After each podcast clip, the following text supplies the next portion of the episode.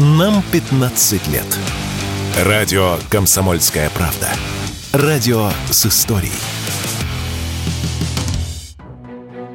В России увеличились продажи крепкого алкоголя в магазинах и заведениях общепита. По итогам прошлого года доля продаж выросла чуть больше, чем на 3,5% и перевалила за отметку в 7 литров на душу населения. Последний раз такой показатель в нашей стране был в 2017 году. Более двух третей в этом сегменте рынка пришлось на водку, хоть потребление ее и снизилось на 0,2%. А вот продажи коньяка, рома, джина и ликера прибавили 10-20%. Эксперты высказали мнение, что такая тенденция – логичный результат нестабильной ситуации в стране и в мире за последние годы. Люди не знают, что их ждет завтра и пытаются заглушить тревожность алкоголем. Об этом радио «Комсомольская правда» заявил врач-психиатр, нарколог Руслан Исаев.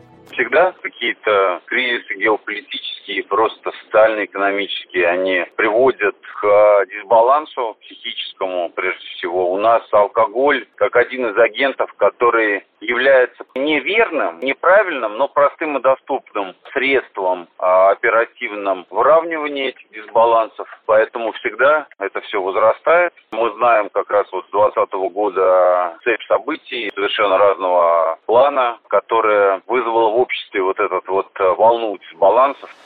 Вместе с этим увеличивается в России число людей с алкогольной зависимостью впервые за 10 лет. С 2010 года в России наблюдалось снижение таких пациентов со 100 до 53 тысяч человек. Однако в 2022 году врачи выявили более 54 тысяч зависимых. Увеличилось и число людей с алкогольным психозом, и конкретного решения у данной проблемы нет. Действия, предпринимаемые Минздравом, продемонстрировали свою эффективность, поэтому остается надеяться, что эта работа продолжится, но в более спокойном спокойных условиях, чтобы людям не пришлось заливать стресс алкоголем, считает Руслан Исаев.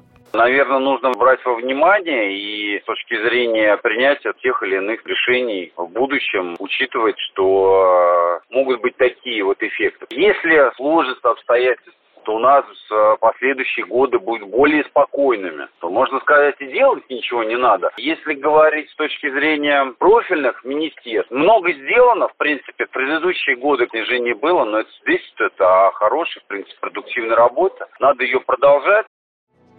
При этом эксперты заявляют, что предоставленные данные могут быть неточными, и потребление алкоголя населением нашей страны может быть больше. В статистике не учитывается нелегальная продажа спиртного и самогон. Если учесть эти данные, то на одного жителя страны может приходиться около 10 литров крепкого алкоголя в год. Юрий Кораблев, Радио «Комсомольская правда».